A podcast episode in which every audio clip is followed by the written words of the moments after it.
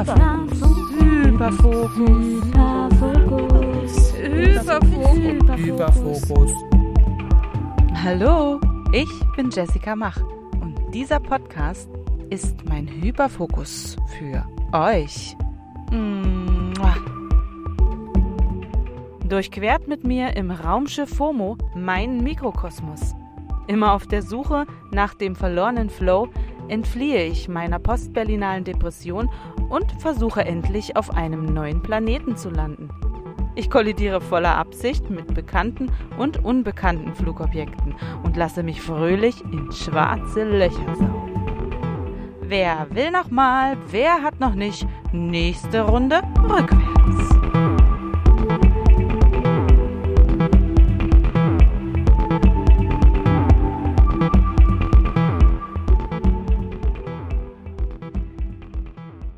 Wie geht denn eine Geburt los, Annalena? Erklär doch mal.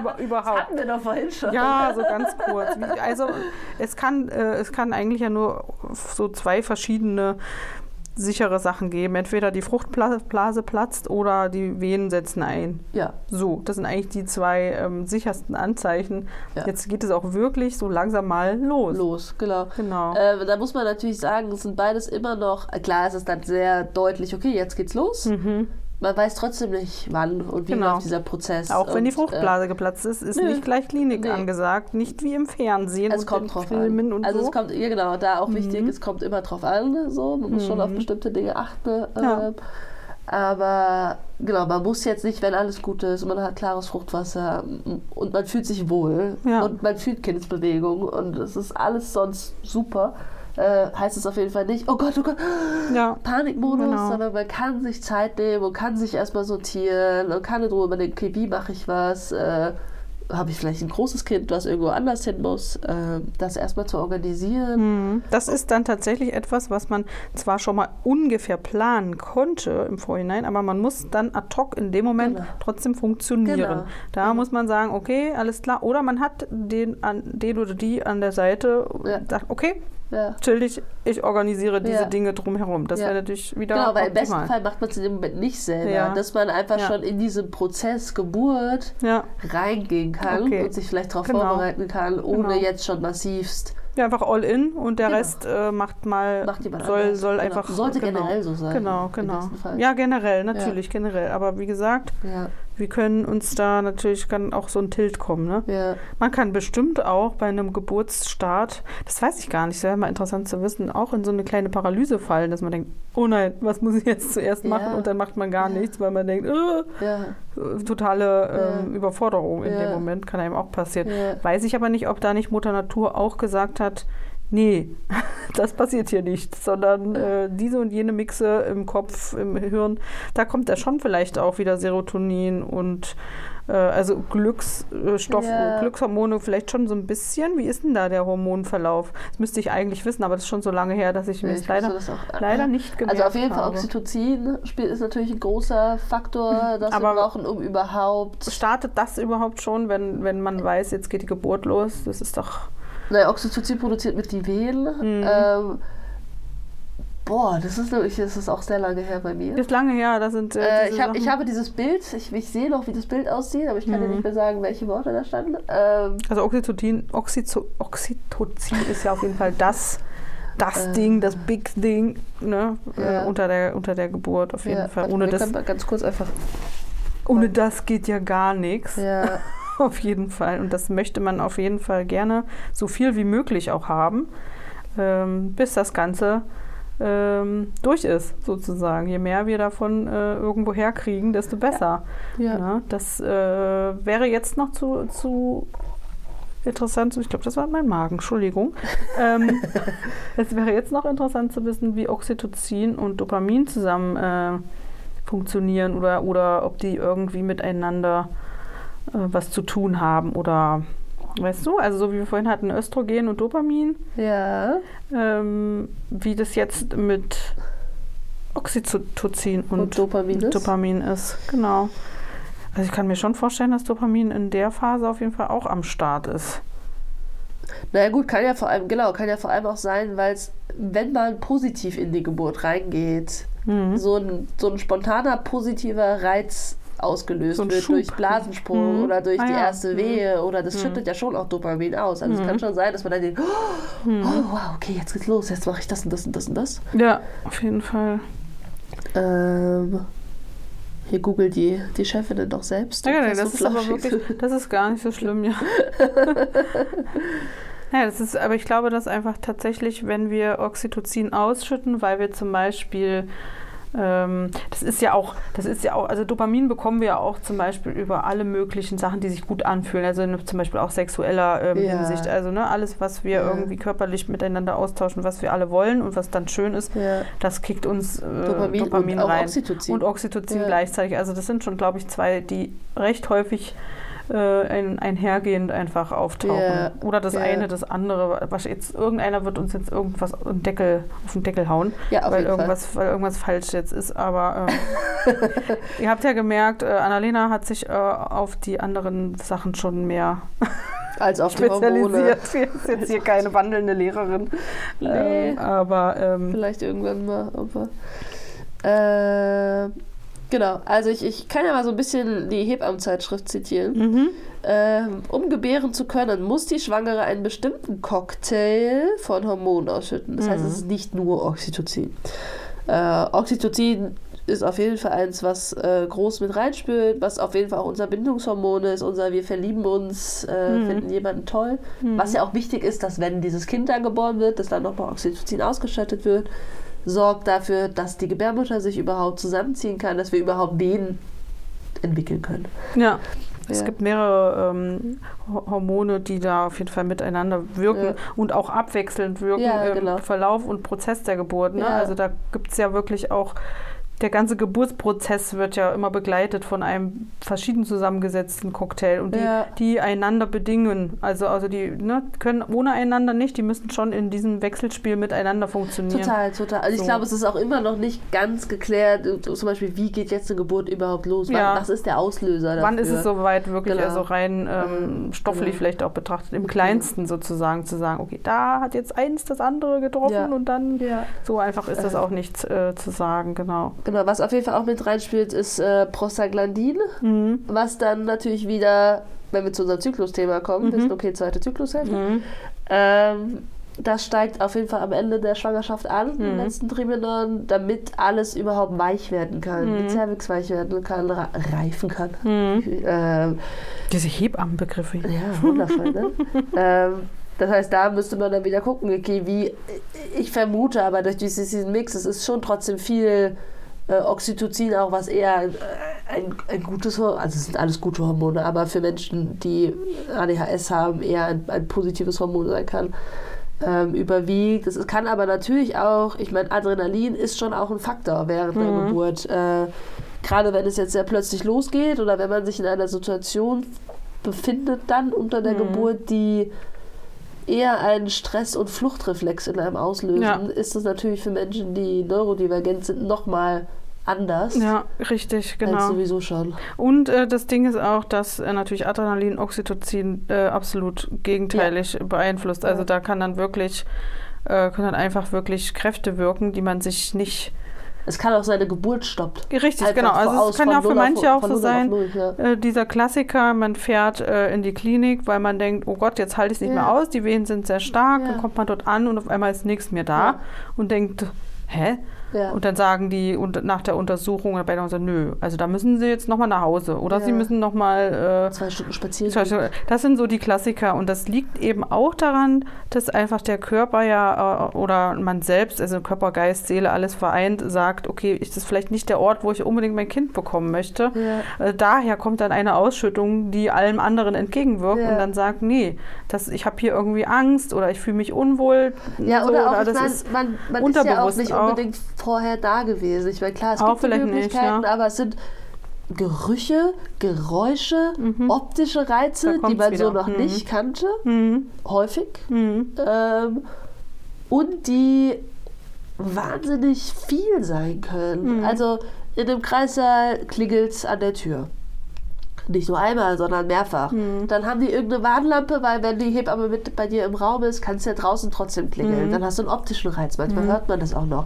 Dann klingelt das Pele Telefon, dann klingelt hier ein Pieper, dann macht das CTG-Geräusche, dann rollt. Genau. jemand einen Bettübergang. Also es sind so wahnsinnig viele Das könnte Reize. Es könnte aber auch ein Faktor sein bei Leuten. Äh, es könnte auch ein Faktor sein bei, bei neurodivergenten Menschen, dass da, äh, dass das vielleicht sogar ähm, unmittelbar einwirkend ist. Also Ja. aufgrund dieser ganzen Reizüberflutung, dass Ja. dann gesagt wird, nee, hier ist uncool. Also Ja. hier wollen wir jetzt das Kind nicht. Also wir möchten das Kind hier nicht gebären. Das ist irgendwie kein guter Ort oder keine gute äh, Zeit oder Ja. so auf einmal. Und Ja. was noch dazu kommt, ist, wenn du hinkommst und fühlst, was du fühlst, und Ja. dann sagt dir einer, nee, du fühlst falsch, ist auch immer ein sehr schwieriges Ding. Das ist auch, äh, betrifft auch wieder alle Menschen, aber vielleicht in dem Fall jemand, der halt sehr mit Selbstzweifel äh, geplagt ist oder der da Trigger hat. Äh. Und wenn jemand sagt, nee, da ist noch nichts hier, da hast du dich vertan, oder vielleicht sogar noch belächelt wird oder so. du bist hier falsch. Das ist natürlich, ja. oder sagt, haha, naja, da müssen sie aber nochmal nach Hause, das ist Ja. noch gar nichts hier, Ja. keine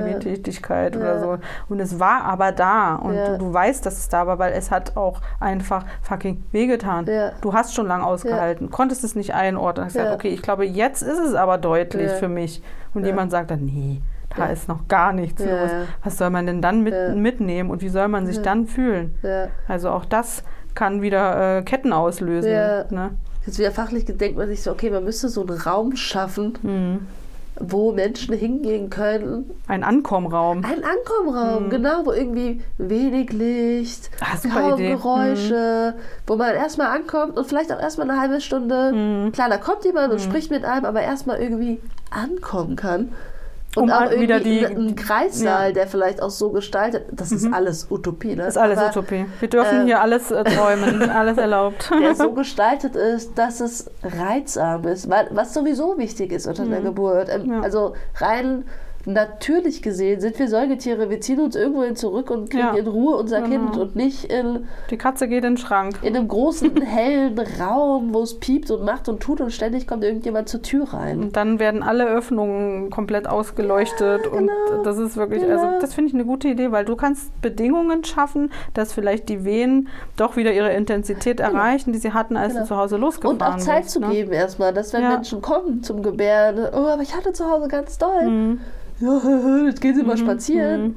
Es ist, dann bist du spazieren, dann kommst du wieder zurück in die Umgebung, die, du, die dir Stress ausgelöst Richtig. hat. Sondern wirklich, okay, Das könnte so viel Problem. verändern. Also das hier könnte, ist ein ja. Raum oder auch zwei oder drei. Die müssen ja auch nicht groß sein, Ja. aber einfach gemütliche Räume, wo man irgendwie die Möglichkeit hat, sich, wenn man das Bedürfnis hat, Mhm. abzulenken oder wie auch immer, aber erstmal wieder anzukommen in Mhm. dieser Umgebung.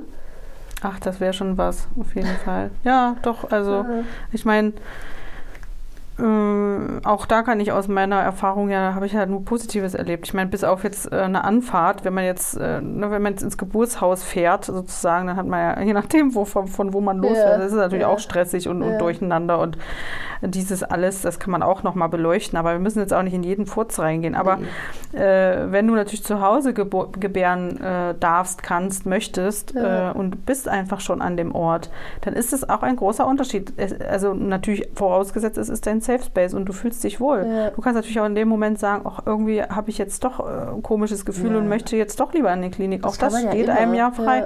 Aber ähm, da hat man auf jeden Fall, kommt man nicht in, eine, in diese, erstmal nicht in diese Verkettung rein, ne? wenn man quasi nicht irgendwo hinfährt, wo man noch nicht war, dann riecht es da komisch, dann ist, sind da eigentlich Kranke, die da Ja. hinfahren und ich bin eigentlich nicht krank, sondern bekomme ein Kind. Ja.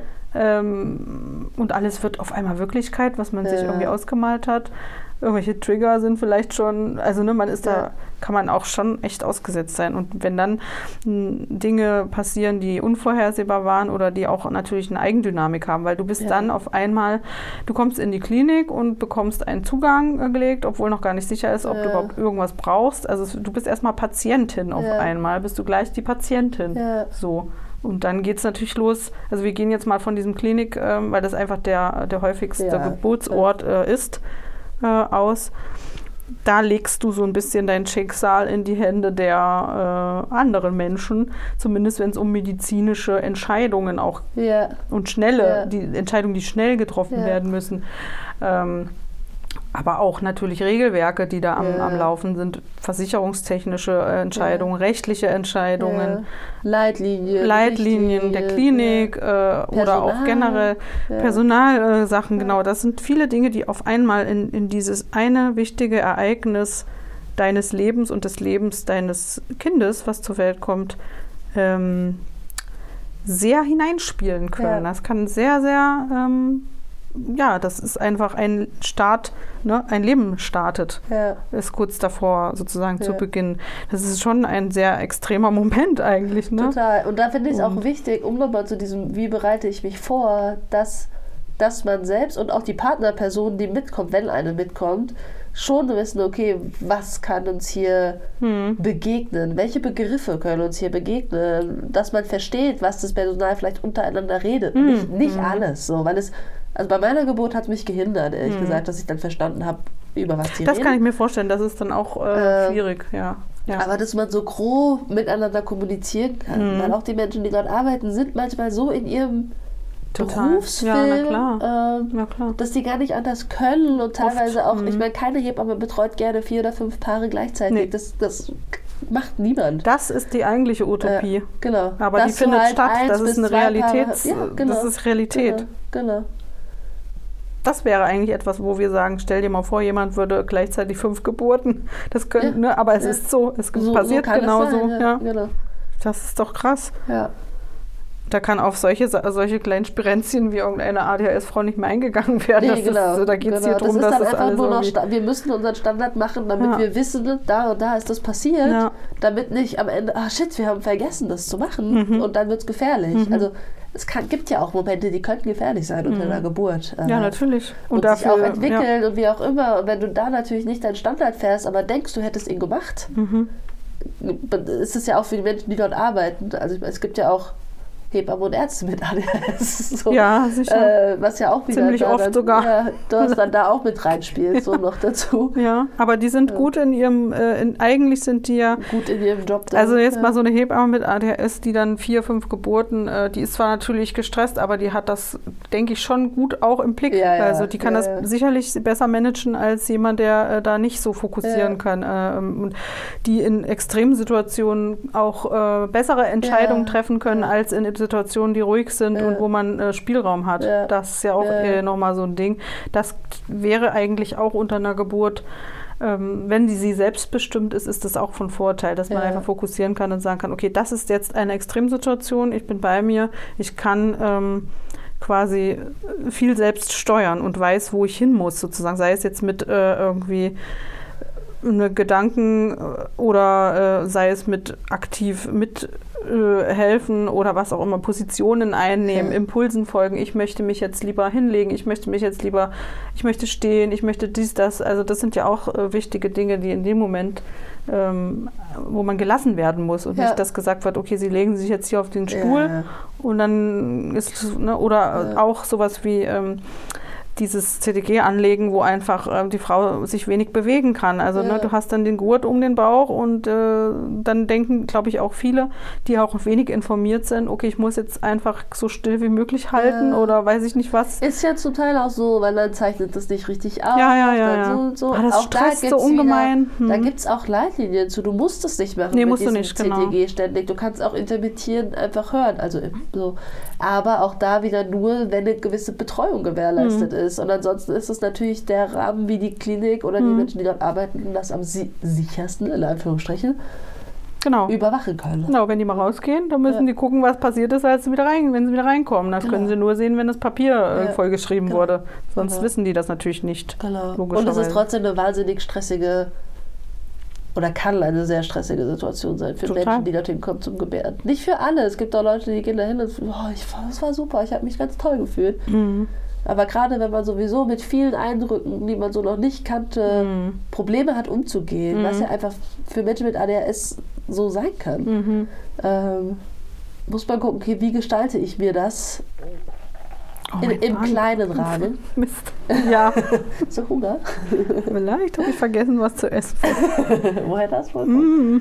Ähm, also da, wenn man für sich weiß, okay, ich habe bestimmte Dinge, die mir helfen, Mhm. mit denen ich umgehen kann, Mhm. irgendwie sei es irgendein Fidget Toy oder irgendeine Musik, die mich entspannt im Hintergrund. Manchmal Mhm. ist es ja schon so, dass bestimmte, wenn man Reize, die man kennt, im Hintergrund laufen hat, Mhm. wie ständig die gleiche Musik, äh, das helfen kann. Dass es auch ein bisschen Sicherheit einfach Genau. gibt, genau. Genau. Oder irgendein Geruch, wo man weiß, okay, der funktioniert gut mit mir. Ja, Äh, ja, das sollte man, wie, das sind alles Dinge, äh, die kann man auf jeden Fall vorbereiten. Man kann sich solche Dinge in den Klinikkoffer packen, wenn man den packt. Ähm, ne? wenn man, ob man die dann braucht, ist egal. Aber manchmal ist es auch einfach gut, wenn Ja. man weiß, man hat es dabei und wenn Ja. man es möchte, das kann alles Mögliche sein am. Ende. Okay, gut. So, jetzt leite uns mal weiter. Wie geht's?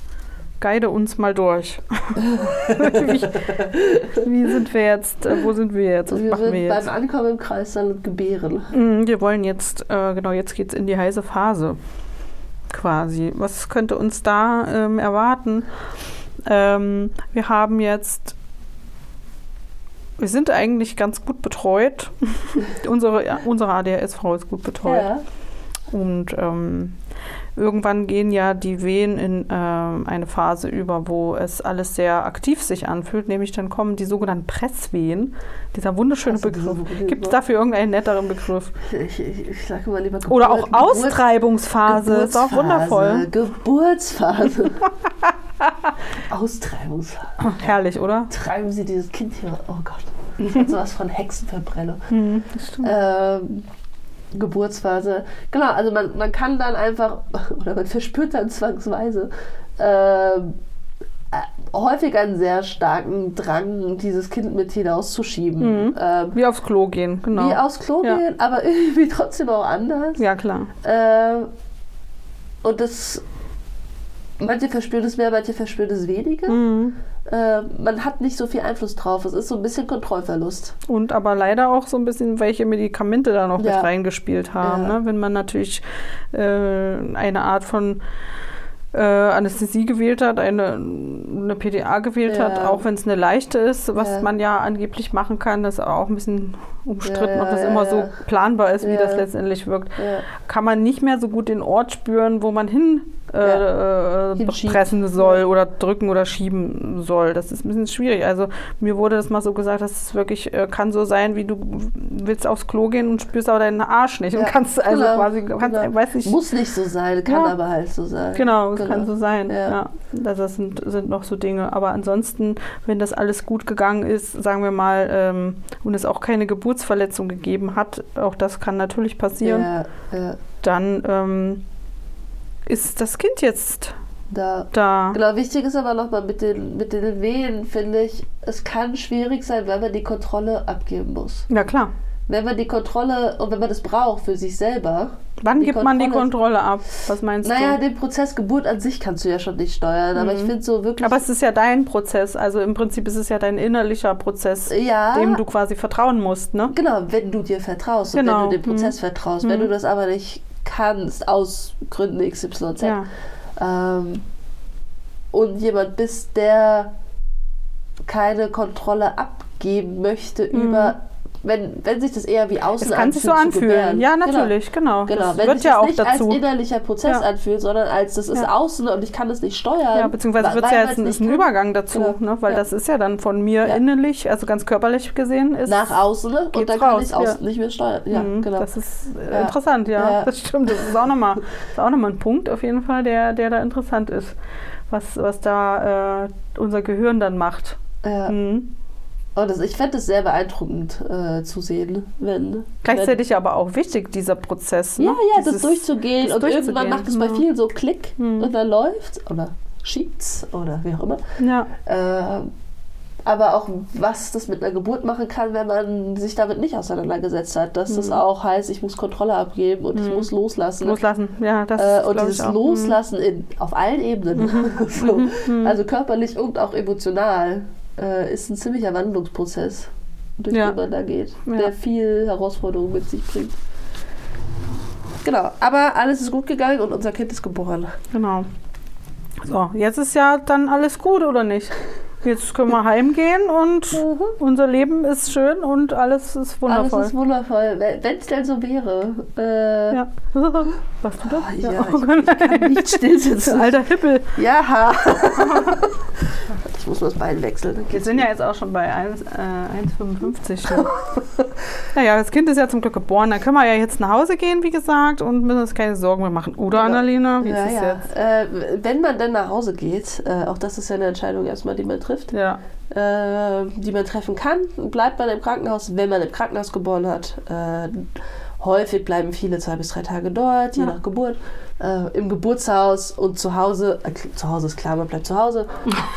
Ich gehe jetzt nach Hause. Tschüss. jetzt. Äh, genau, Im besten Fall kann man dann gleich zu Hause bleiben.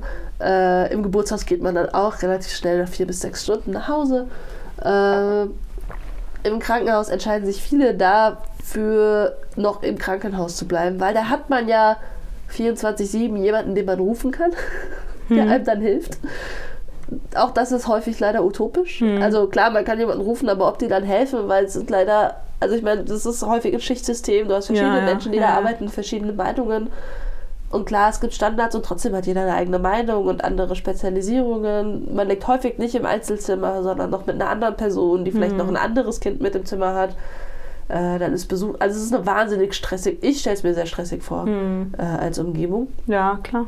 Äh, so dass man gucken muss, okay, fühle ich mich zu Hause wohler, war die Geburt gut und habe ich eine Hebamme, gehe ich vielleicht einfach nach Hause. Aber das Mindset kann auch sein, dürfen wir nicht vergessen, das ist normal, das muss so sein. Genau. Und dann Ja. kann ich mich ja damit einfach zufrieden geben. Ja. Also es könnte Ja. ja, einfach auch Ja. äh, das Mindset sein und man kriegt das hin. Ja. Ne? Also das ähm, ist einfach eine Gegebenheit, die ich nicht ändern kann. Das denken Nee. ja, glaube ich, die meisten dann in dem Fall. Also weil Ja. es ist ja nun mal der meiste Fall. Ja. Wir haben ja alternative Geburtsorte, sind wir ja im äh, unter 5% Ja, oder unter 3%. Ja, ja, ich glaub, äh, 2, irgendwas, ja. also das und das ist äh, zusammengefasst, also nicht Hausgeburt oder äh, Geburtstag, sondern also, da sind auch die aus Versehen Geburten, glaube ich, dabei, die nicht aus. Versehen nicht im, in der Klinik passiert sind. Also sehr, sehr geringe Anzahl. Also die und meisten, natürlich heißt es auch, wenn man ambulant geht, also direkt nach der, die, ein paar Stunden nach der Geburt nach Hause, man muss sich organisatorisch um andere Dinge kümmern. Mhm, Du ja. brauchst einen Kinderarzt für die U2, Mhm. du musst wissen, okay, die Hebamme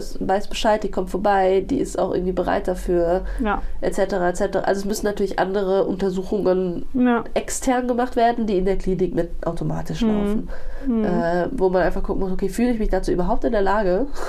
Genau, was überwiegt denn? Was will ich denn jetzt machen? Will ich mich hier ein bisschen chillen und es läuft so ein bisschen seinen Gang und dann gehe ich mit, mit äh, Häkchen an verschiedenen Sachen nach Hause? Ja. Oder ich möchte jetzt aber in mein Bett und will da ankommen und will mit, ne, sofort mit meiner Familie sozusagen mich Ja, ähm, ver, verschanzen. ja, ja, genau. So. Ja, auf jeden Fall ist es ja ein bisschen so wie Geschenk ist jetzt ausgepackt, ne? Ja, Ah, Vorfreude, naja, Ja. ist erstmal jetzt weg. Also Ja. Dopamin, weiß ich nicht, in dem Moment müssen wir jetzt neue Quellen suchen. Also die, die, Ja. diese Ausschüttung ist, glaube ich, erstmal, äh, wird abgelöst. Wahrscheinlich durch Oxytocin fühlt man sich dann im besten Falle äh, gut versorgt, weil man Ja. natürlich äh, ne, durch diese ganzen, äh, durch den Körperkontakt, durch das Baby, durch äh, alles, was jetzt in uns äh, sozusagen wirkt, ist, glaube ich, das Oxytocin sehr vorherrschend. wenn man das macht.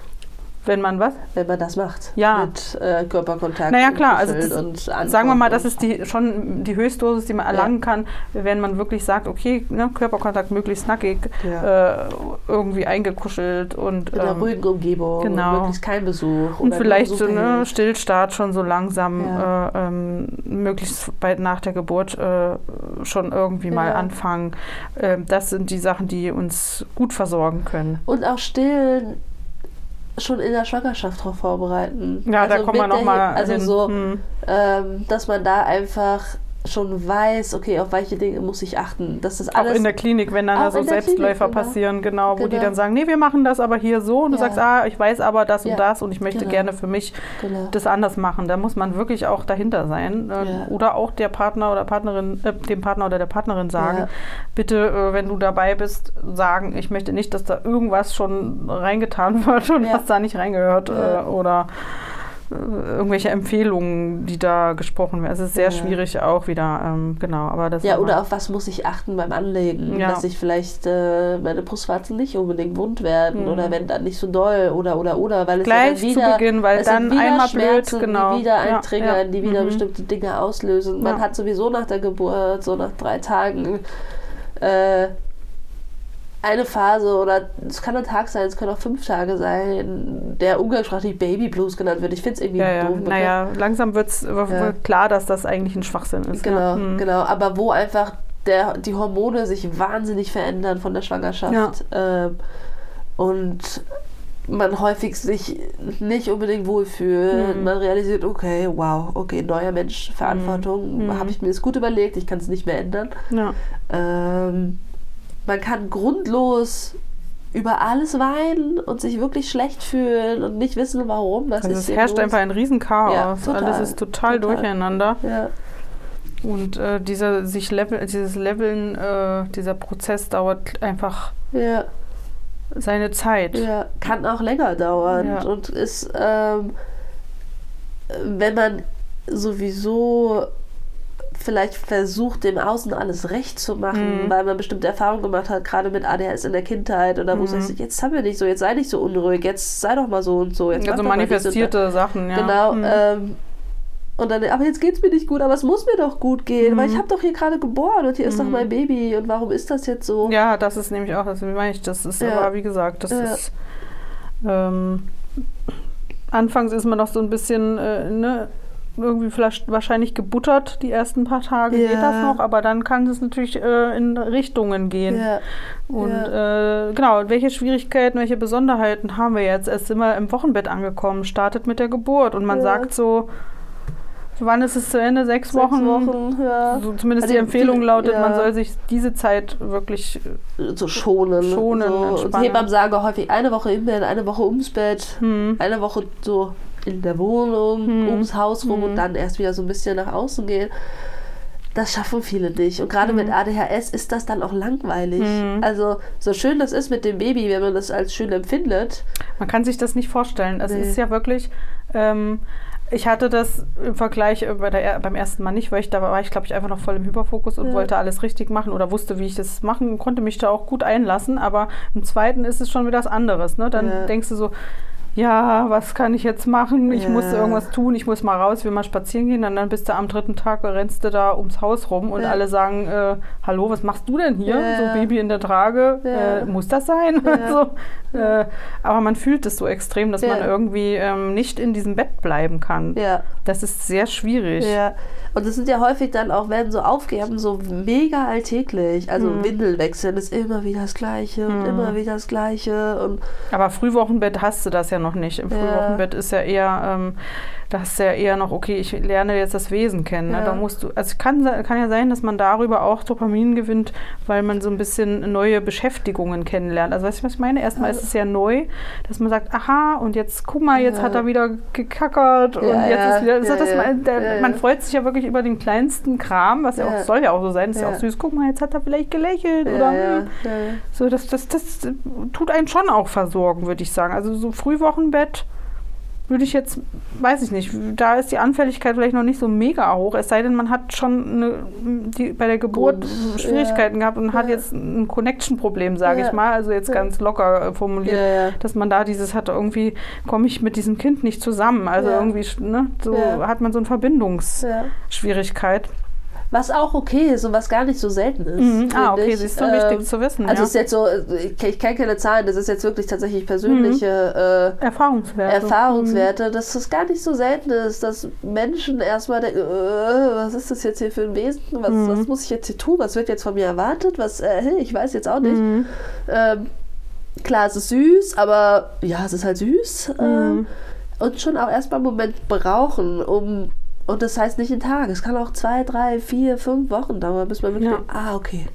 Ja, das Hauptproblem sind die Hormone halt. Ne? Ja. Das ist das Ja. und ganz schnell eben auch dieses Eintönige. Ja. Das äh, einfach, äh, ändert, also was halt auch, es zieht sich ja auch ein bisschen hinaus, muss man ja ehrlich sagen, obwohl Kinder, äh, wenn sie heranwachsen, auch im ersten Jahr direkt ja schon in, von einem Schub in den nächsten reinhuschen, aber gefühlt ist es manchmal einfach so ewig, alles Ja, dauert so lang ja. und es ist dann eben langweilig. Ja. Es ist einfach ein Gefühl, was man nicht verändern kann. Und es sind so kleine Veränderungen, ja. Es verändert sich viel. ja, Aber es sind ja so, ah, okay, jetzt kannst du halt lächeln. ja. Ah, jetzt kannst greifen. Also es ist jetzt Ja, jetzt das so sind ja die Sachen so- sichtbaren Sachen. Genau, das, das meiste siehst du ja, ja einfach genau. nicht. Das findet Vor allem im, nicht im, im ersten. Ne? in dem Kind statt. Und äh, du weißt ja nicht, wenn es um Wahrnehmung geht.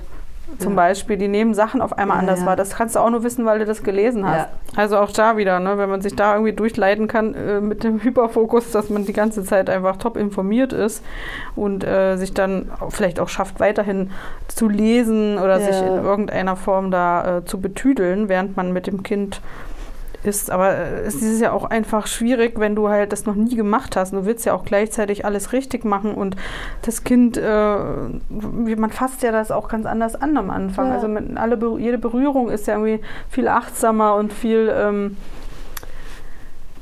gewichtiger sozusagen. Ne? Das ändert sich dann vielleicht irgendwann und dann ist eben diese Langeweile vielleicht, wenn man Pech hat, im Vordergrund. Das ist auch nicht Ja. bei allen so, aber es kann, äh, Das kann passieren. prädestiniert sein, wenn man Ja. eben ADS hat, dass es einem irgendwie zu eintönig erscheint.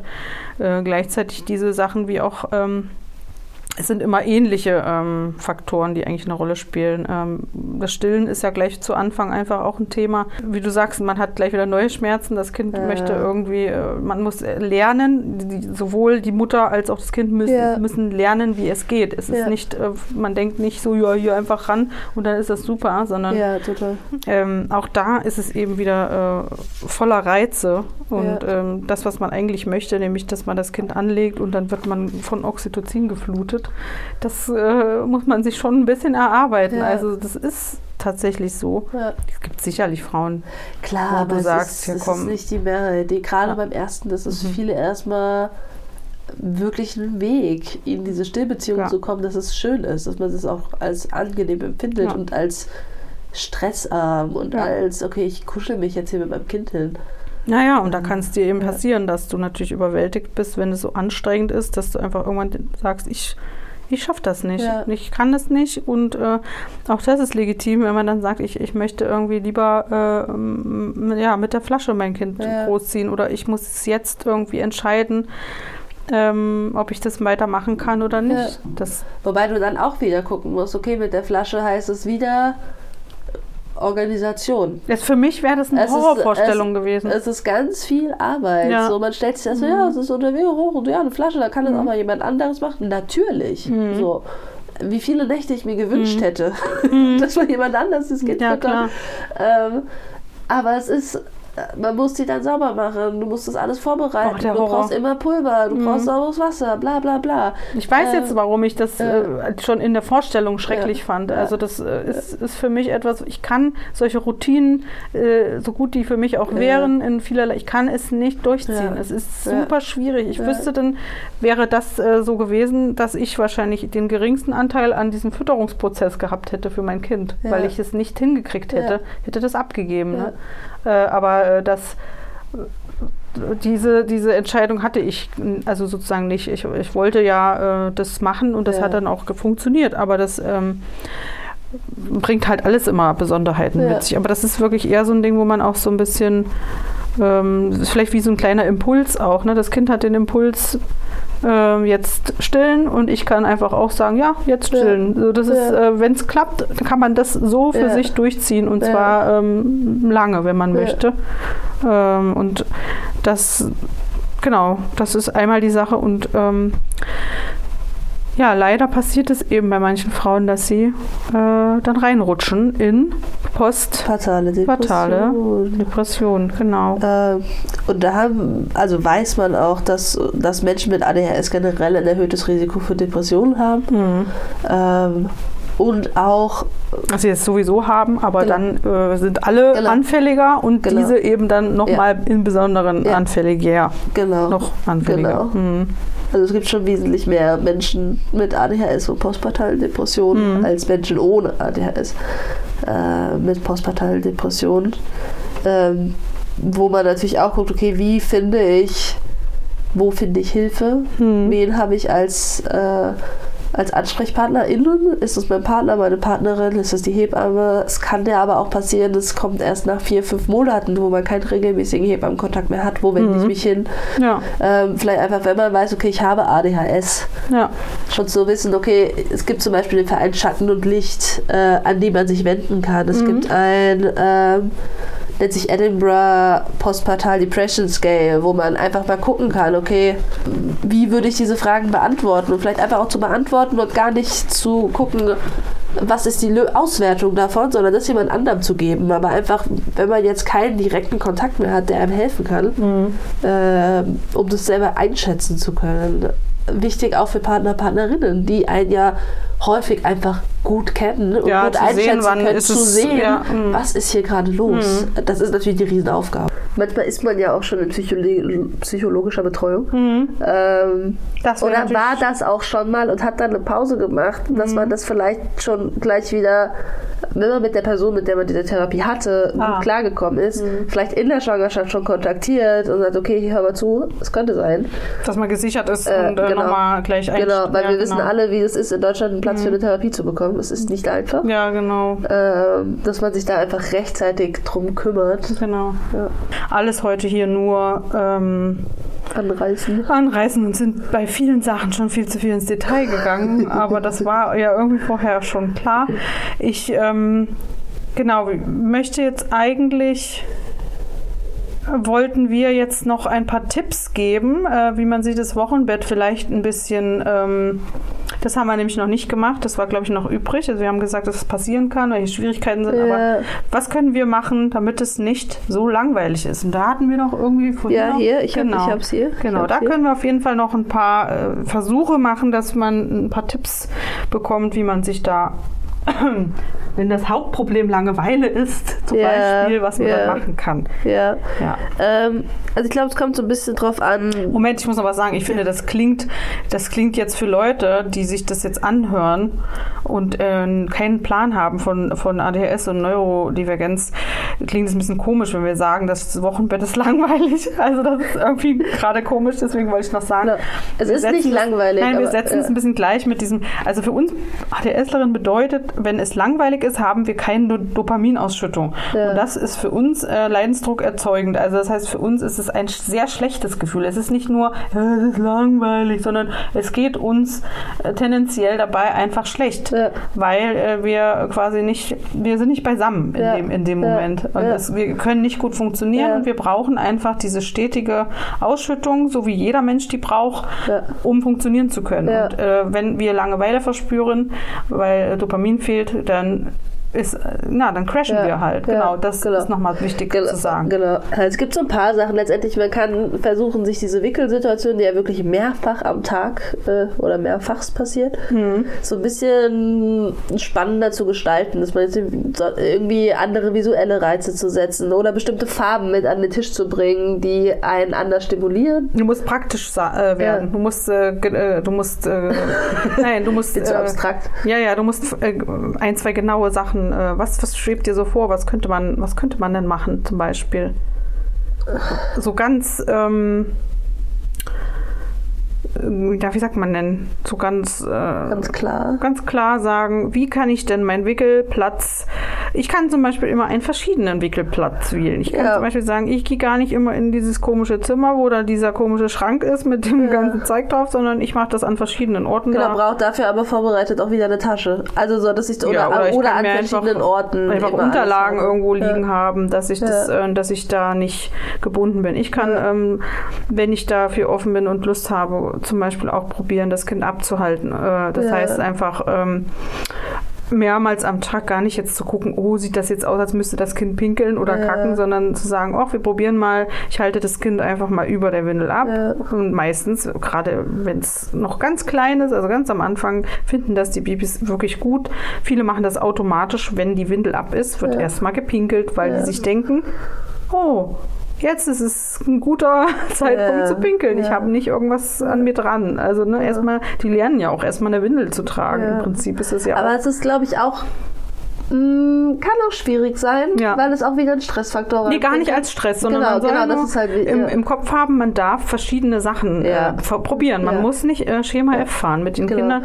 Für die ist es ähm, Hauptsache, die können quasi, die merken, okay, du kümmerst dich darum, dass ihre Ausscheidungen sozusagen sie nicht in irgendeiner Form äh, drin liegen bleiben. Dass sie nicht drin liegen bleiben, dass sie darüber kommunizieren. Es gibt ja, im Englischen diesen Begriff Elimination Communication. Das ist ja, wirklich auch, was es ist, du kommunizierst indem du hilfst, ähm, dass sie ihre Ausscheidungen loswerden, ohne sich äh, Ja. selbst beschmutzen zu müssen oder sich irgendwann beschmutzt zu fühlen, weil das Ja. keiner wegmacht Ja. sozusagen. Also man Ja. kann da wirklich, auch da ist immer dieses ganze Wissen total hilfreich. Ja. zu wissen, Ja. äh, was kann man da jetzt machen? Also Ja. abhalten, da kann man verschiedene Töpfchen benutzen oder Salatschüsseln. Man kann dann ins Waschbecken gehen oder Ja. in die Badewanne Ja. oder man kann über der Windel oder draußen ist auch mal spannend.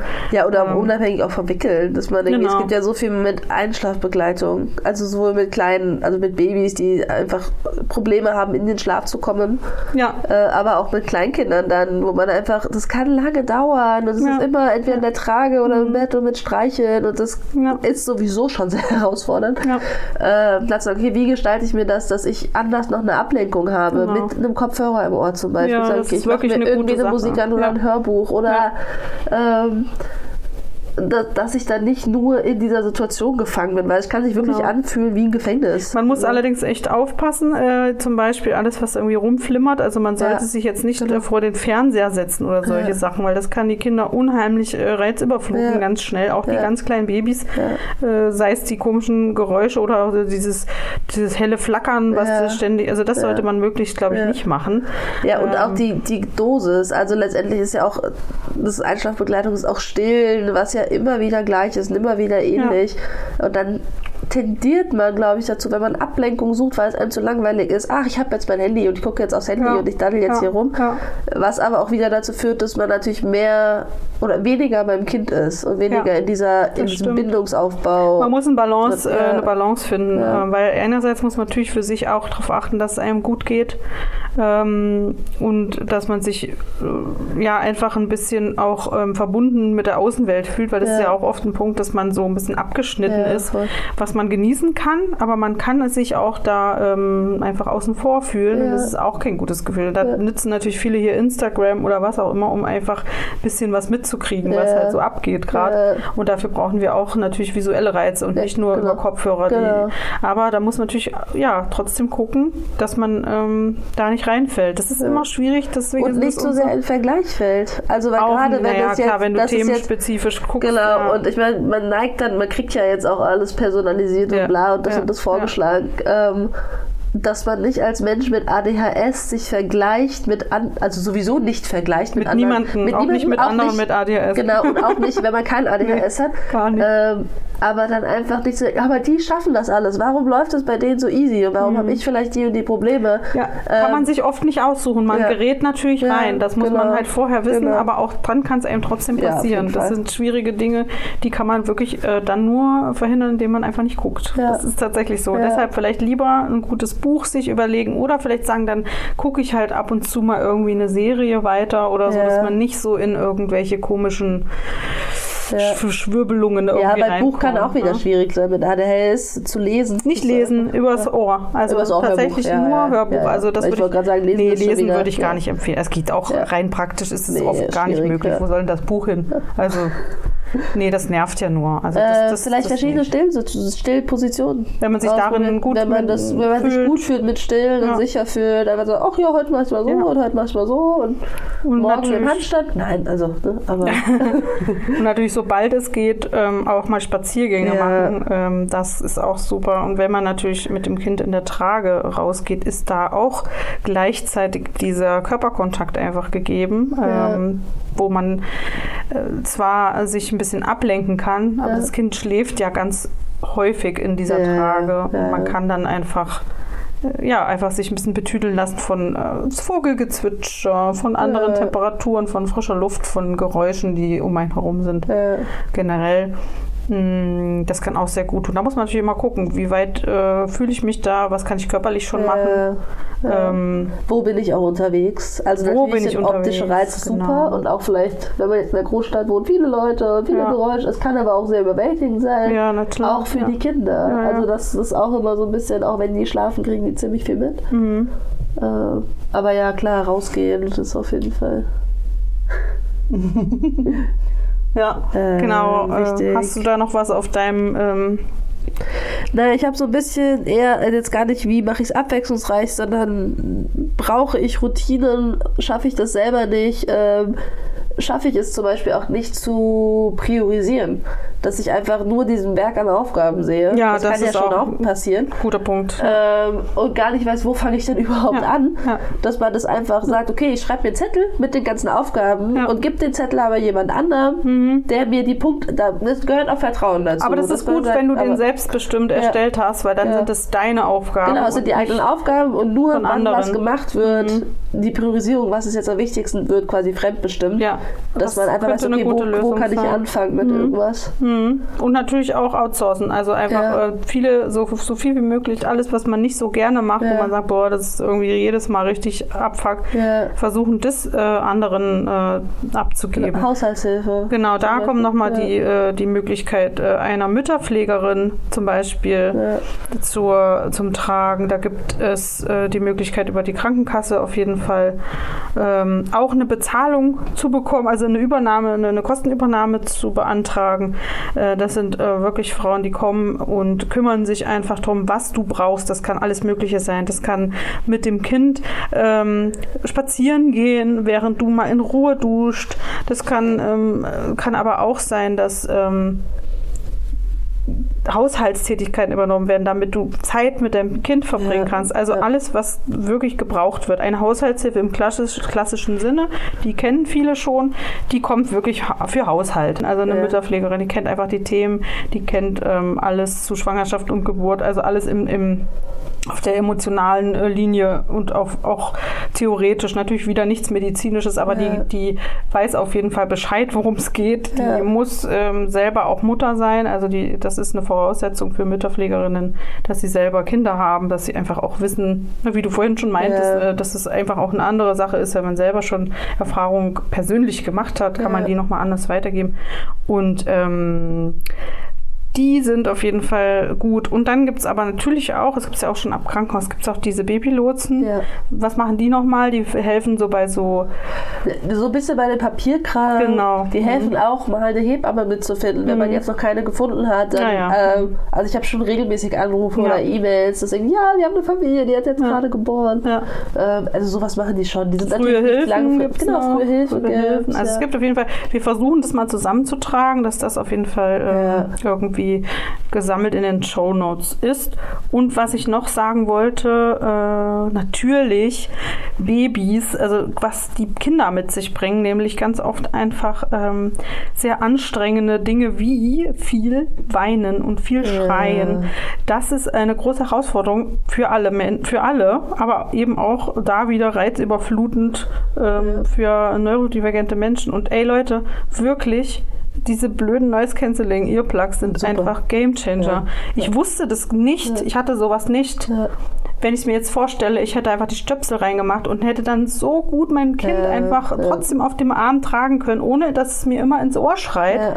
Das hat Und man ohne dass man in diesen Fluchtmodus kommt, mega viel Adrenalin Ja. ausschüttet und denkt so, ah, Ey, Panikmodus. aber ich finde, das, also das hast du jetzt sicherlich in deinem Programm, dass du das den, den. Müttern, äh, äh, den Müttern empfiehlst. Aber das ist nämlich etwas, das noch, noch lange nicht, es ist nicht angekommen. Also das sind schon Sachen, die kann man standardmäßig empfehlen, finde ich. Ich Weil glaube, weil manche haben aber auch Angst, denken, oh, dann höre ich mein Kind nicht oder so. Nee, nee, So es geht wirklich, ja äh, wenn du das ja. für diese Situation Ja. benutzt, das Kind, du weißt, dein Kind, bei uns war das irgendwie so ab 17, 18 Uhr, weißt du, jetzt geht's gleich los. Ne? Es gibt einfach so, so Phasen, wo die Kinder täglich um die gleiche Uhrzeit Ja. Meistens haben die da so eine Regelmäßigkeit Ja. oder ein Muster drin. Ja. Die müssen dann irgendwie, sag ich mal, so Welt, Weltschmerz loswerden. Die wissen nicht genau, die haben manchmal gar nichts, sondern es ist Ja. einfach, wie man sagt, in dieser Weltschmerz. Es muss etwas raus. Die Ja. sind vielleicht reizüberflutet oder die haben einfach für sich das als Kanal irgendwie gefunden. Das Ja.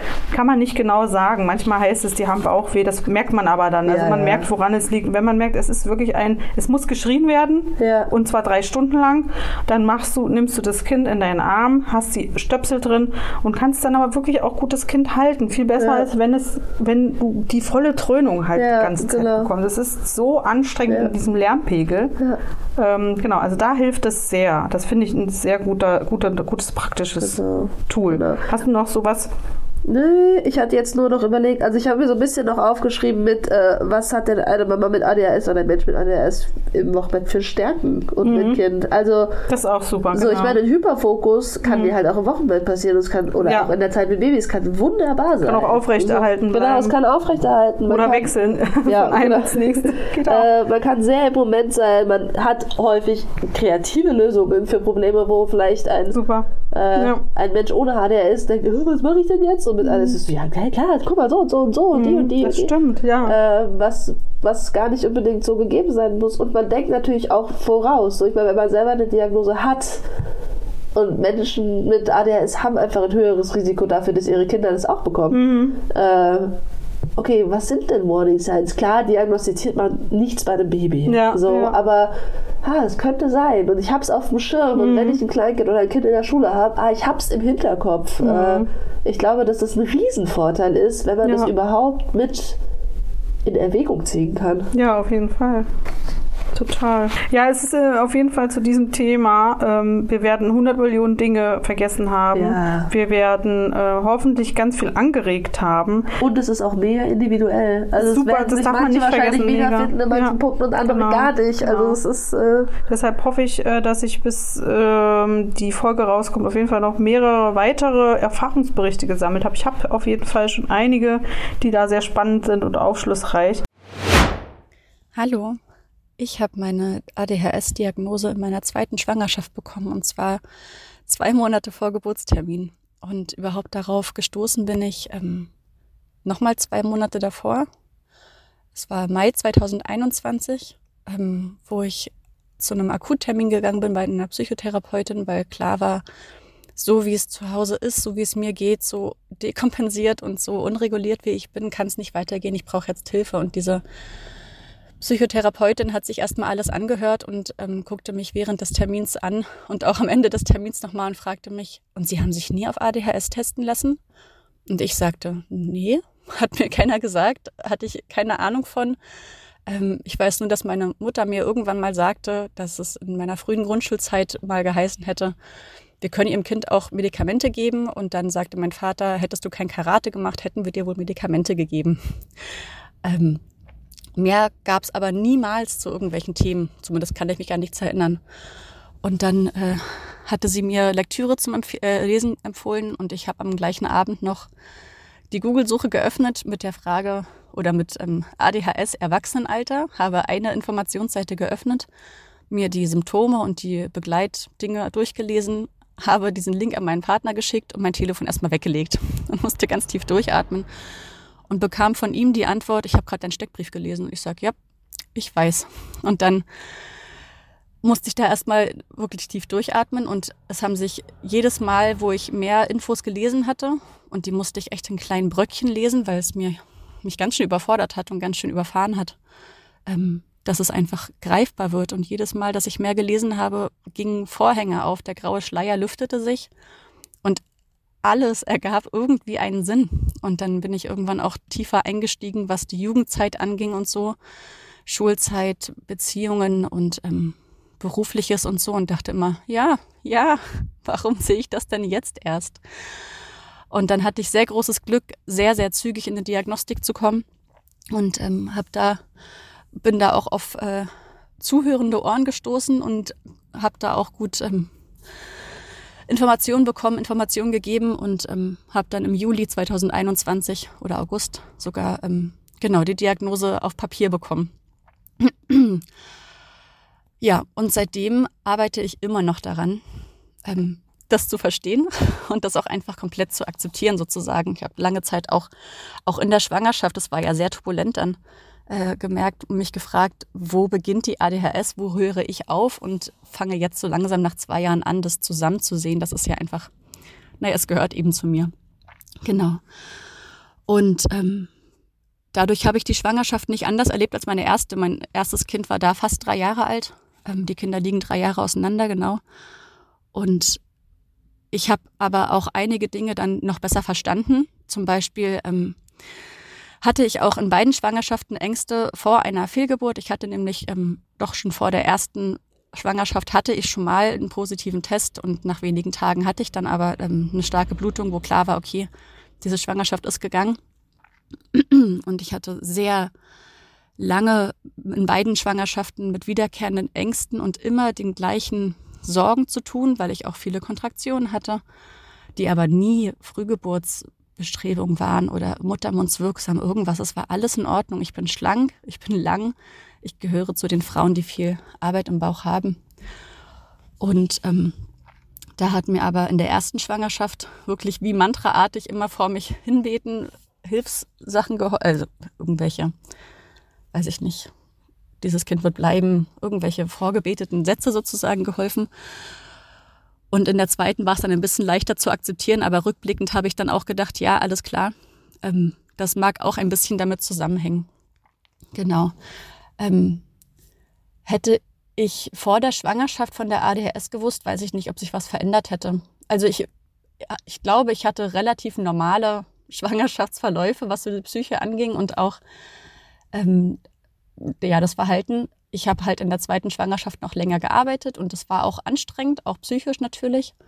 Ähm, ja, aber das Wissen um ADHS hätte mir sehr viel geholfen ähm, im Wochenbett auch, auch mit dem großen Kind, der nämlich Regulationsstörungen hatte definitiv. Und ähm, es hat einfach viel, viele, viele, viele Fragezeichen gelüftet und auch viel im Verhalten vom erstgeborenen Kind ähm, erklärt.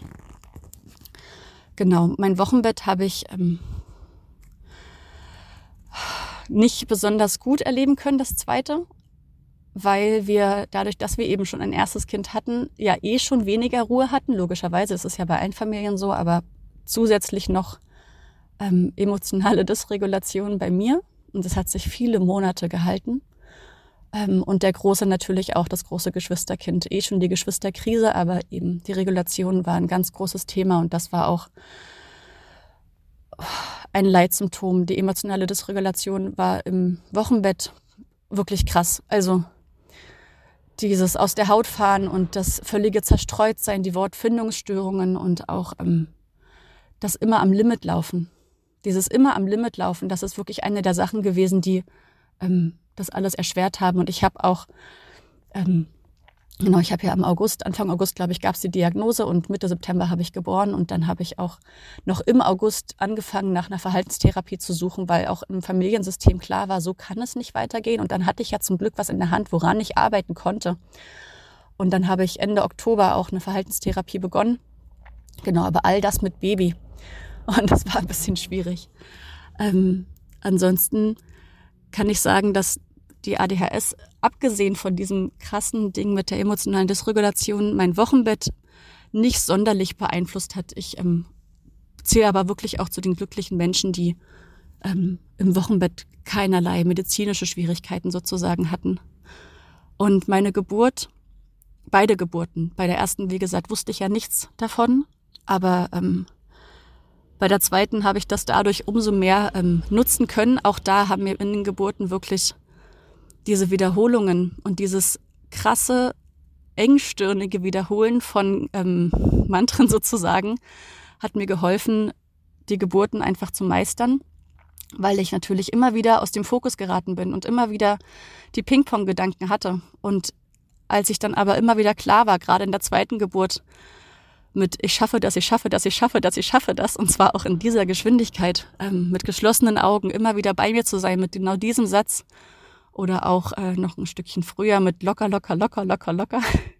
Das klingt sehr albern, aber genau das hat mir geholfen und eben in der zweiten Geburt war es für mich auch klar, warum das so ist und dass ich genau das brauche und keinerlei Gespräche während der Wehen, sondern wenn dann nur in den Pausen, dass ich wirklich absolut nicht von diesem so schwer zu haltenden Fokus runterkomme. Genau, ich habe ähm, keine Medikamente genommen in der Schwangerschaft, keine Medikamente im Wochenbett genommen. Ich habe mit Medikinet angefangen im Februar 22. Da war mein kleiner Sohn, der vollgestillt war, also vier Monate alt. Ich kann jetzt gerade schwer rechnen. Genau, vier bis fünf Monate und ähm, natürlich vom Psychiater kontrolliert und ähm, begleitet. Und wir haben das Medikinet auch sehr langsam gesteigert und auch tatsächlich nur gering. Wir sind bei 30 Milligramm stehen geblieben und da haben wir es weiter versucht und ich habe dann zusätzlich auch noch mit Ergotherapie begonnen, mit Neurofeedback. Darunter habe ich auch eine Verbesserung der Impulsivität gespürt. Aber medikamentös habe ich mit Medikinet keinerlei Veränderung gespürt. Aber ähm, das haben wir dann einfach erstmal dabei belassen. Und äh, verändert haben wir das wirklich erst nach dem Abstillen. Da bin ich dann auch umgestiegen auf ein anderes Medikament. Die ADHS und meine erste Schwangerschaft. Ich wusste ja erst in meiner zweiten Schwangerschaft aufgrund der Diagnostik dann, ähm, dass ich ADHS habe. Und ähm, meine ersten Schwangerschaft, ja, die ist ja drei Jahre vorher gewesen. Ich kann nicht mehr so richtig viel über meinen geistigen Zustand in dieser Schwangerschaft sagen, außer dass ich in sehr vielen Ängsten gefangen war. Es war nie so schlimm, dass ich irgendwie, ähm, weiß ich nicht, Tagesklinik oder irgendwas im Kopf gehabt hätte, aber ich habe schon wirklich irrationell viele Ängste gehabt.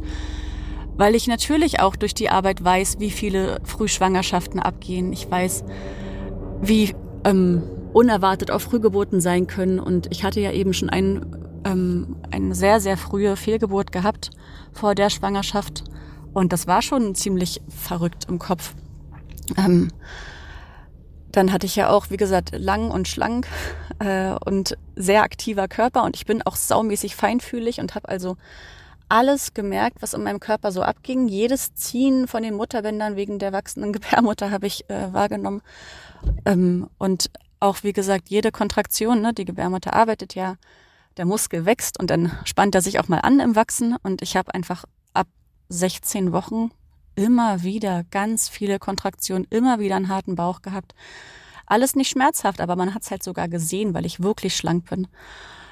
Oh, aber ich habe echt viele, viele Sorgen gehabt. Und dann bin ich auch oft zu meinen Kolleginnen im Kreissaal gegangen um nochmal zu gucken, ob wirklich alles okay ist, weil ich war ja auch im Beschäftigungsverbot, habe damals auch, ähm, ich glaube, so gut wie gar nicht mehr freiberuflich gearbeitet, das weiß ich schon gar nicht mehr. Ich war vor allem eigentlich ein Kreiser angestellt.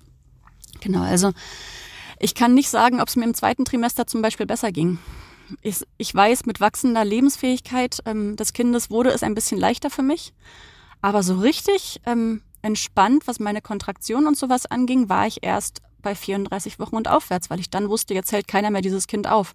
Ich hatte nie wirksame Wehentätigkeit oder sowas. Es war immer alles wunderbar, aber trotzdem konnte ich da nicht abschalten und ähm, musste mich sehr zwingen, da positiv zu denken und immer wieder zurückzukommen ins positive Denken. Genau. Das hat mir zum Beispiel in der zweiten Schwangerschaft, wo ich ja auch erst spät von der äh, Diagnose wusste oder von der ADHS wusste, da hat mich vor allem aufrecht gehalten, weil ich ja dann die gleichen Sorgen eigentlich wieder raufkommen lassen wollte, ähm, dass ich mir immer wieder sagte, du hast schon ein Kind bis zum Termin getragen, du kannst das, es ist alles in Ordnung. Das hat mir geholfen, ne, die Vorerfahrung. Genau.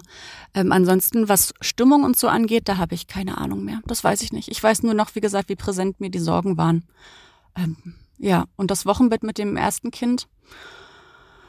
Wir hatten halt kein Kleinkind dazu, das hat mir, glaube ich, das Leben gerettet, aber ähm, ich hatte halt ein unreguliertes Baby oder ein Baby, was, wie gesagt, ähm, wirklich Regulationsstörungen hatte. Und deswegen, das ist eine gute Überleitung, glaube ich, zu deiner anderen Frage, wie ich Familien ähm, oder Frauen mit selber einer Diagnose oder wo das vielleicht so ein bisschen ähm, vermutet werden kann, wie ich die begleite, ähm, aber auch wie ich das begleite mit Babys, die ähnlich wirken.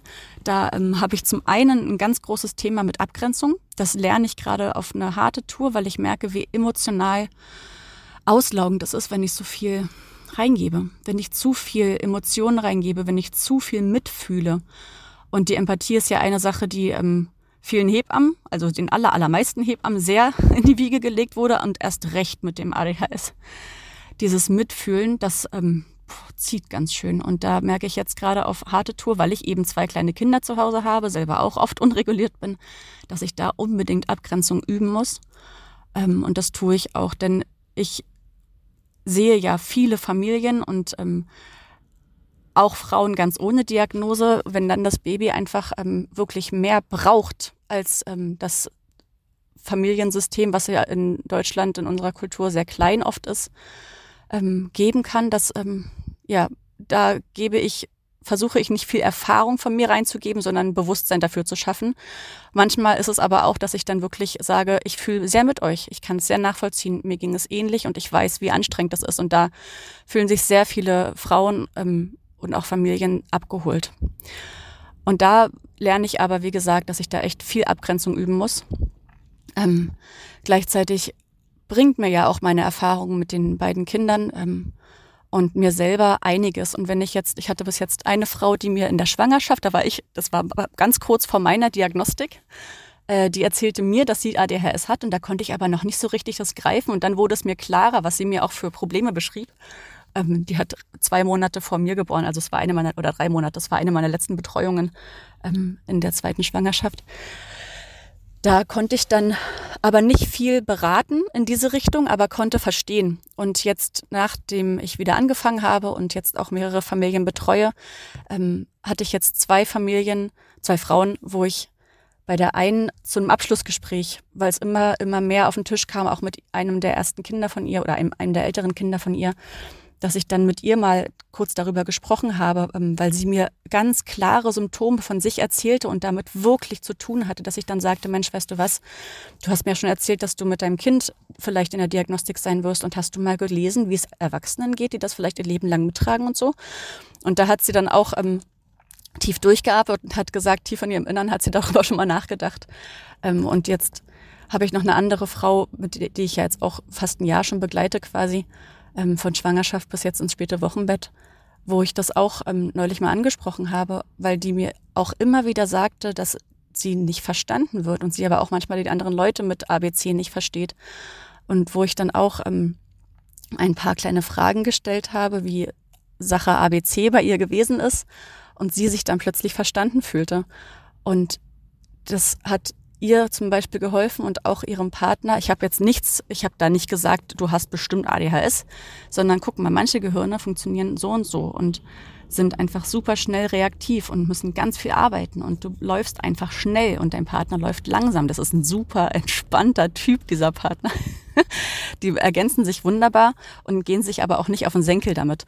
Ähm, und sie versteht aber nicht, warum alle so langsam sind. Und sie ist doch so schnell.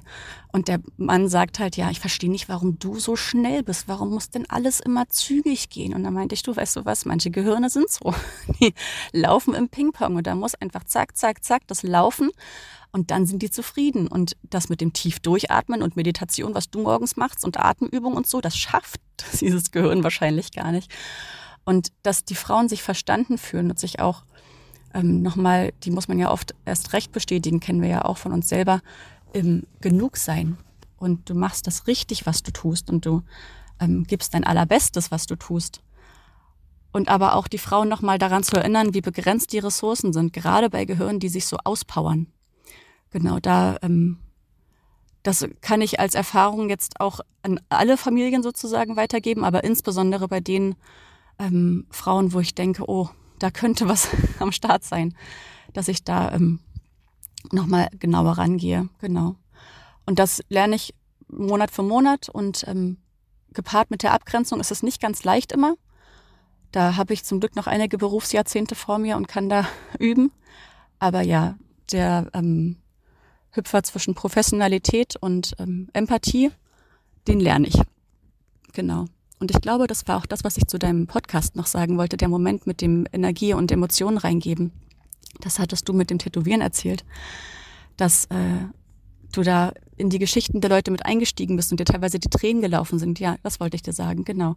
So geht's mir immer noch oft, aber jetzt fällt es mir schon leichter, mich davon abzugrenzen, denn ich sehe vier bis sechs Menschen am Tag wo ich immer wieder reinsteige und das kann ich nicht leisten. Das darf ich, also das möchte ich nicht leisten, weil ich diese emotionale Energie, die ich da habe, ähm, für meine Familie aufsparen muss und für mich. Genau. Das ist ein Thema, was ich wirklich lerne jetzt in der ähm, Arbeit. Wir möchten jetzt im Ab Abschluss nochmal kurz äh, zusammenfassend einige Punkte der Studie, die wir jetzt rausgesucht haben, ähm, einfach nur sagen, um einfach so eine Zusammenfassung zu machen. Genau. Ähm, Annalena, willst du das nochmal? Ja, äh, genau. Also wir haben eine Studie gefunden von 2022, die auch relativ groß war. Ähm, das ist, glaube ich, eine amerikanische. Ja, von der University of Colorado, äh, also US-Amerika, Amerika, ähm, wo es einfach um gynäkologische Komplikationen bei Frauen mit ADHS geht, die einfach sich sehr, sehr viele Zahlen angeguckt haben und verglichen haben und schon sagen, dass Frauen mit ADHS in ziemlich vielen Punkten ein erhöhtes Risiko haben, wie zum Beispiel Bluthochdruck, wie Schwangerschaftsübelkeiten, ähm, auch Übelkeit bis hin zu Erbrechen, dass es einfach häufiger vorkommt. Was ich super spannend fand, war ähm, eine Anämie, das hatten wir vorhin schon mal kurz mhm. gesagt, und auch ein Eisenmangel, der häufiger auftritt mhm. und wo man jetzt auch weiß, und das ist eine ziemlich neu, ich glaube von letztem Jahr auch oder diesem Jahr sogar, mhm. ähm, dass Eisenmangel zu einer Verstärkung der ADHS-Symptome führen kann. Mhm. Äh, das heißt, da auch wirklich zu gucken, und auch bei Kindern hat man das mhm. festgestellt, ja, okay. äh, mhm. zu gucken, okay, wie ist mein Eisenspiegel? Gut, macht man ja sowieso einen Blutcheck, macht genau. man ja zum Glück. Genau. genau. Äh, aber da einfach, wenn man auch während der Schwangerschaft feststellt, irgendwas verschlimmert sich jetzt hier mhm. gerade, einfach nach. außer der Reihe mhm. vielleicht nochmal mhm. nachzugucken und zu sagen, ha, das kann ja einfach auch schnell gehen. Ja, klar. Ähm, da, da reinzugucken. Ähm, klar ist auch, das hatten wir auch am Anfang, ein erhöhtes Risiko für bestimmte äh, Infektionen, einfach aufgrund von teilweise risikoreicherem Lebensstil. Mhm. Ähm, aber bei, ist aber auch nicht. vor und während äh, genau. der Schwangerschaft genau. aber auch, ne? Also genau. das wird jetzt genau, das ist hier an. jetzt gar nicht ähm, auseinandersortiert, ob so. jetzt nur in der mhm. Schwangerschaft mhm. oder nicht. Ähm, aber es ist schon mit, mit schwangeren Frauen und ADHS auch äh, in die Studien einbezogen. Also ja, es genau. Ist nicht das ist nur, schon, ja. nur Frauen an sich, sondern die waren schon alle schwanger, aber es genau. ist jetzt nicht zu welchem Zeitpunkt war das und das. Ach so, gut, ja, aber das ist, äh, genau. Genau. Mhm. Ähm, aber genau, gerade Anämie und gerade auch, also Depressionen waren wirklich deutlich, dass das Risiko höher. Aber äh, immer postpartal. Postpartal, mhm. genau. Genau, in der Schwangerschaft geht es den meisten sehr, sehr gut. Genau, das war eben auch so ja. ein... Und es muss auch nicht nur postpartale Depression sein. Es kann auch einfach eine Depression sein. Mhm. So, das kann auch unabhängig davon sein. Das ja gut, ist natürlich, das ist schwer ja, ja genau. klar. Und Übergänge sind fließend genau. und so weiter. Genau. Mhm. Aber es ist schon einfach in vielen Dingen, dass man sehen kann, okay, eine schwangere Frau mit ADHS hat mehr mit Komplikationen mhm. zu kämpfen als eine schwangere Frau ohne ADHS oder ein schwangerer Mensch. Ja, und äh, gibt es noch zu Geburt, äh, oder war, war, das jetzt zu Schwangerschaft? Jetzt zu Geburt? Gab es Geburt noch äh, Studien technisch? Das ist tatsächlich hier eher, also Frühgeburt, das mhm. schon, da mhm. gibt es Zahlen zu. Äh, aber ansonsten, und es ist aber auch tatsächlich nicht so wahnsinnig doll erhöht. Es ist ein bisschen mhm. höher, aber nicht mhm. doll. Äh, also, aber nicht viel. Mehr als unter der Geburt ist nicht viel. Das war ich das Einzige. Also Frühgeburt. Mhm. Ähm, genau. Und dann eher äh, Bluthochdruck, diese Infektion, äh, Schwangerschaftsübelkeit. Ja, das hat man ja jetzt, ja, oder genau. schon. Genau, aber Geburt an sich war da nichts dabei. Und das waren schon diese großen Themen, die, die wir ja. da hatten. Und ähm, natürlich äh, geht dann eventuell ein Kreislauf von vorne äh, los, denn die, äh, wie du eben schon meintest, die Erb Vererblichkeit oder die, genetische, die genetischen Faktoren sind da sehr ähm, ausschlaggebend bei ADHS. Ja. Also das Baby, was geboren wurde, hat auch ein, ähm, eine Tendenz, ja. sagen wir mal jetzt so, ja. mehr oder weniger, je nachdem, äh, auch beide Elternteile oder nur die Mutter ähm, neurodivergent ist. Oder ADHS hat auch in, in, ins Spektrum zu fallen. Genau. Und ähm, da kommen wir halt wieder in den Kreislauf sozusagen. Ne? Das ähm, ist jetzt noch nicht geklärt, äh, wann genau irgendwelche Symptomatiken zu erkennen sind. Meistens ist es rückblickend erst so, dass man dann weiß, aha, ich habe schon als Baby ja, sozusagen ja. gedacht oder ja. als mein Sohn oder meine Tochter noch ein Baby war, das und das. Aber das kann man äh, trotz allem so früh ähm, noch gar nicht sagen. Mhm. Und ähm, also es gibt bestimmte Auffälligkeiten, die schon ein Zeichen sein können, aber eben ja. das ist, es kann sein. Deswegen würde ich da, glaube ich, auch jetzt gar nicht zu genau. sehr drauf eingehen, weil nee. man sonst gleich denkt so, ah. Aber es gibt viele, viele ja. Zahlen, was eben auch so ist, dass, äh, wo gesagt wird, das Verhalten der Mutter während der Schwangerschaft, also vor allen Dingen auch ähm, Lebensweise, äh, Lebensstil, ja. hat Einfluss darauf, ob das Kind quasi äh, mehr oder weniger ausgeprägte oder das vielleicht nicht in der Ausprägung, aber ob es mehr oder weniger dazu tendiert, auch eine ADHS zu, zu entwickeln Ja. oder zu bekommen. Ja. Ähm, natürlich Rauchen in der Schwangerschaft, äh, äh, alles was irgendwelche, äh, im Prinzip irgendwelche Substanzen, äh, äh, die man einnimmt Ja. in der Schwangerschaft. Oder auch natürlich äh, ja, Umfeldgeschichten. Ne? Da ist Ja. auch viel, wo man, wo man ähm, aufwächst, welche Giftstoffe irgendwie Ja. unbemerkt sozusagen Ja. wieder eine, eine, eine ähm, genau, also da gibt es auch noch mal viele Punkte, die ähm, damit reinspielen. Also es ist ein absolutes, riesengroßes Thema, logischerweise. Und ähm, ist, wir können das auf jeden Fall natürlich jetzt nicht äh, hier alles abdecken, aber wir haben jetzt unsere Punkte auf jeden Fall ähm, genannt. Wenn uns noch was einfällt, werden wir das. Ja, jetzt Ja. fällt Annalena noch Ja, was ja. ein, Ja, just in diesem Moment. Äh, nee, vorhin schon, ich habe es einfach nur vergessen dann wieder zwischendurch. Ähm, wir hatten zwischenzeitlich von Medikamenten in der Schwangerschaft. Was ist mit Medikamenten in der Stillzeit? Ja, genau, da, stille? da geht es noch. Ähm, also das nochmal ganz kurz. Es gibt dazu gibt es auch wenig Studien, wie immer. Ähm, aber man weiß, dass äh, Methylphenidate in der Muttermilch nicht nachgewiesen Ah. werden konnten. Und wenn es sehr hoch dosiert war, auch nur sehr niedrig nachgewiesen werden konnten. Das heißt, das ist schon, wenn man eine medikamentöse Therapie macht, meistens das Mittel der Wahl. Amphetamine kann man sich vorstellen, sollten eigentlich nicht äh, während der Stillzeit zu sich genommen werden. Ja, ist natürlich wieder ein Paradoxon. Ne? Ja. Das ist immer so mein Lieblingsthema. Ich Ja. verstehe es alles nicht so richtig. Natürlich äh, legal, illegal und Ja, so weiter. Und natürlich auch nicht reine, reine Wirkstoffe und, und, und überhaupt. Äh, da gehe ich nochmal woanders drauf ein. Aber ich finde, äh, da muss jeder sein. Äh, seine Entscheidungen einfach auch treffen Ja. und äh, gucken, wie hoch ist jetzt mein Leitungs Leitungsdruck, mein Leitungsdruck, nein, mein Leidensdruck. Ja. Wie sehr brauche ich die Medikamente? Und Ja. ähm, manchmal ist es natürlich auch für alle besser, wenn man die Medikamente nimmt. Genau, genau. Und da auch zu gucken, okay, wenn ich jetzt, wenn ich mir unsicher bin und immer, man kann auch sagen, okay, ich, ich stille und direkt danach nehme ich die Medikamente oder ich pumpe auch, weil es baut, die Medikamente bauen sich Also man kann quasi auch noch eine andere Variante wählen, genau, wie Genau. man einfach also Ja. einnahmetechnisch Ja. damit umgeht. Könnte man Genau. auch auf Nummer sicher sozusagen. Sicherer gilt, ja, genau. Könnte man, wenn man Genau. sich so besser fühlt Ja. damit. Genau. Genau, okay, also das war auf jeden Fall lang und ähm, wahrscheinlich auch äh, standesgemäß äh, etwas durcheinander, aber ich hoffe, dass äh, alle davon jetzt viel mitnehmen können und ich das Ganze noch mit viel ähm, Erfahrungsberichten Berichten von, ähm, ja, ich möchte immer nicht sagen betroffen, weil ich finde, das klingt so negativ, weil, ähm, genau, sondern von Menschen einfach, die ja, damit äh, ihre Erfahrungen gemacht haben. Und mal gucken. Ich habe bestimmt noch ein, zwei äh, extra Themen, die dazu passen, wo ich Annalena nochmal Ja, äh, an Bord holen würde. Ähm, gerne, wer irgendwie Anregungen hat, wer was sagen will, wer ähm, Fragen noch stellen möchte, also auch dafür bin ich offen, kann gerne eine E-Mail schreiben an kontakt.hyperfokus.de ähm, oder auch bei Insta, ähm, wenn es eine kurze Nachricht ist, mal ist. Oder wenn irgendwas an mich. Genau, äh, ich werde auch mal Annalena natürlich äh, verlinken. Das hat sie jetzt ausdrücklich äh, gesagt, dann möchte ich das natürlich tun. Und wir werden noch äh, eine kleine Zusammenfassung machen äh, mit äh, allem äh, Adressen und Kontakten oder ähm, Stellen, die wir jetzt genannt haben, dass ihr das natürlich nachschauen könnt, nachlesen könnt und hoffen, dass das jetzt erstmal so abgerundet wurde. Was meinst du? Ja, ich finde, wir haben gut. Bisschen chaotisch, aber trotzdem halbwegs strukturiert durchgearbeitet.